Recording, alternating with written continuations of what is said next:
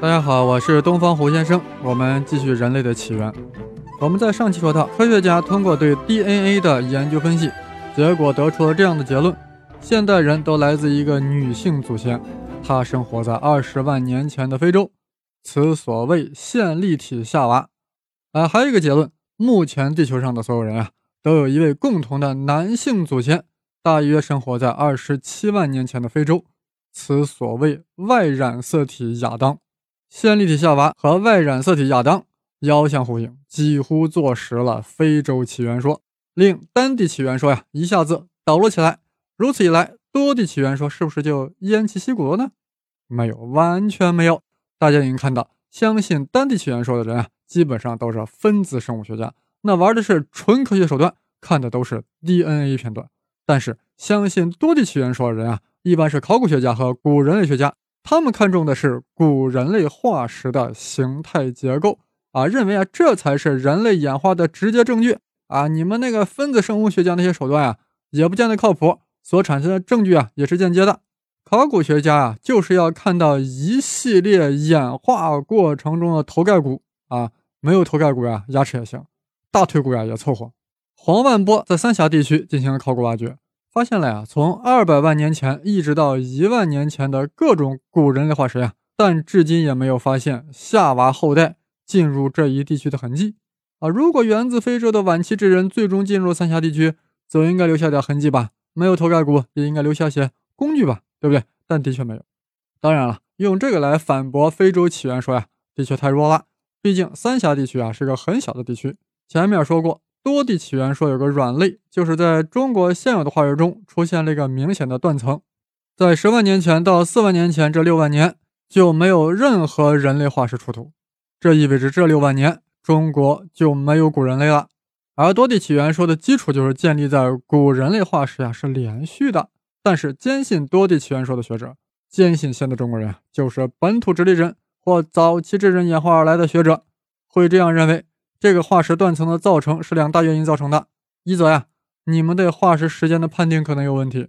现在使用的这个碳十四年代测定法的误差啊，的确比较大，甚至可能特别大。二则呀，这个时期的化石肯定有，只是我们还没有发现。那这个反驳其实是成立的啊，但又是非常弱的。你说人家碳十四测定不精确，那你有更好的测年法吗？没有，没有。你说个 nothing。至于这个时期的化石，你还没有发现。这话说的像个科学工作者说的吗？所谓科学，就是发现啥啥就是证据，没发现的就不算证据。多地起源说的支持者呀，也自觉理亏，所以发誓要找到时间断层中的人类化石啊！中国这么大，难道找不到十万年前到四万年前之间的古人化石吗？二零零二年，他们把早在一九五八年就挖出来的柳江人进行了重新测定，看看这个颅骨。这个副骨架子到底什么时期的？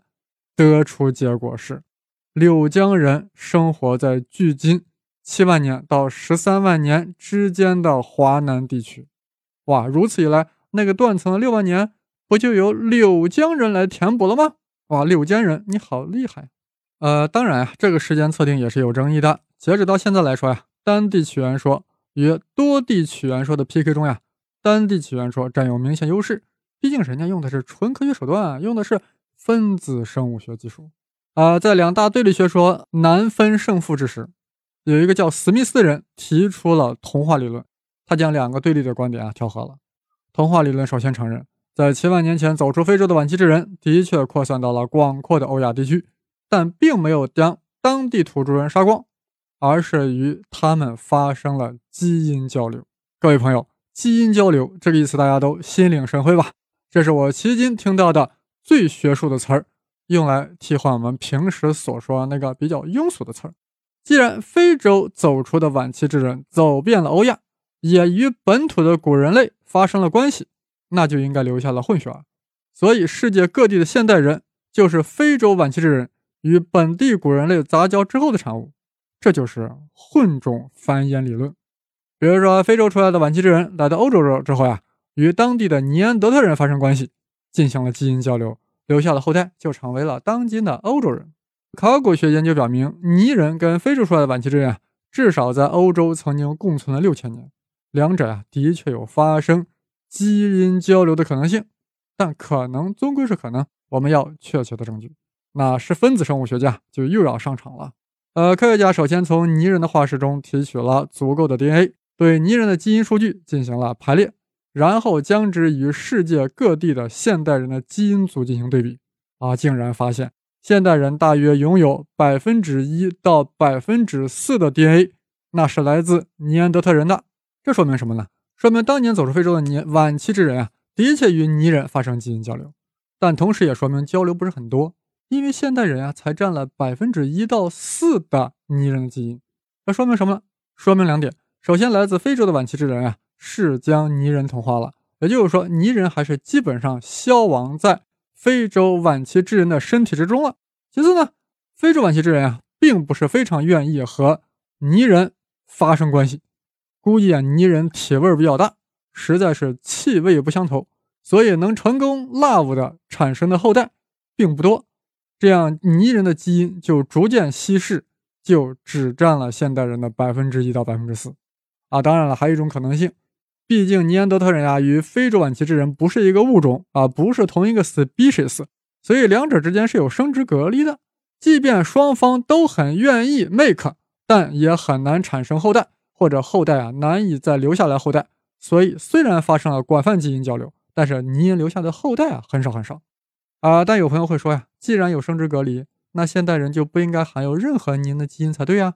哎，大家要明白啊，世界上没有绝对的事儿，这基因隔离啊没那么严格，毕竟泥人跟晚期智人都在人这个属里啊，亲缘关系啊还是很近的。我现在给大家说说呀，具体各个地域带有的尼安德特人基因的比例，大家听了后呀可能会很吃惊。法国人含有的泥人基因比例是百分之二点六，而中国的汉族竟然是百分之三点二，哇，这真的让我们很吃惊呀！我们中国人含的泥人基因比例啊，竟然比欧洲人还多。泥人不是在欧洲待着的吗？我们怎么会是这样呢？哎，大家明白，泥人化石最早是在德国的尼安德特山谷发现的，但不等于泥人只在那个山谷里生活。啊，想当年呀，尼安德特人是整个西亚、中东的霸主。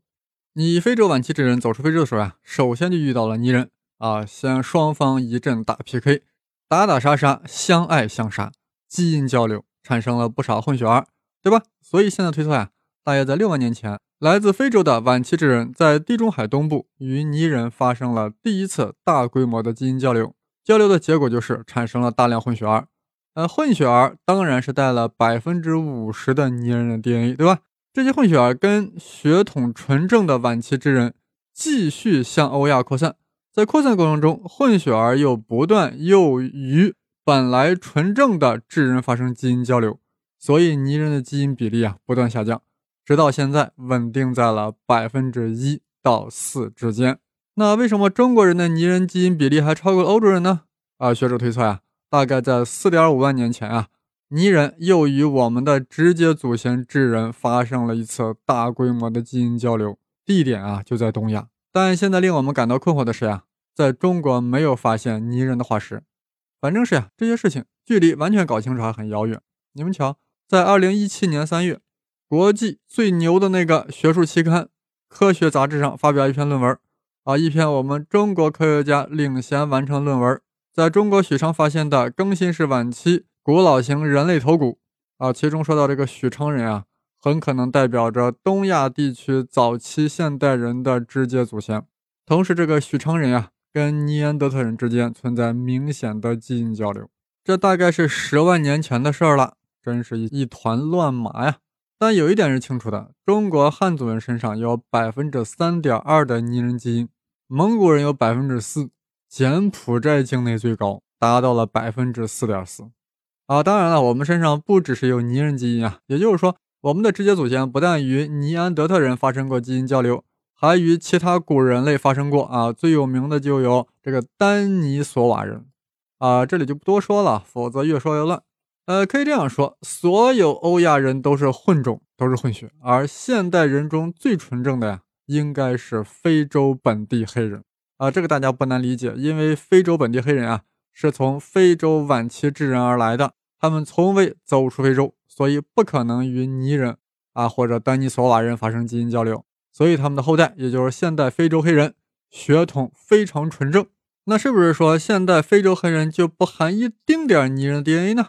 啊，这一点啊，我没有查到相关论文，但我相信非洲黑人啊，也一定带上那么一丁点儿拟人的血统。为什么呢？因为走出非洲的晚期之人啊，又发生过几次小规模的回流啊，觉得西亚、中东这地儿还是不如非洲好，打回老家去。如此一来啊，就会把泥人的血统也带回去了，对不对？逐渐在非洲扩散。如此一来，非洲现代黑人啊，多少也应该带点泥人 DNA 啊，比如有个百分之零点一什么之类的，是不是？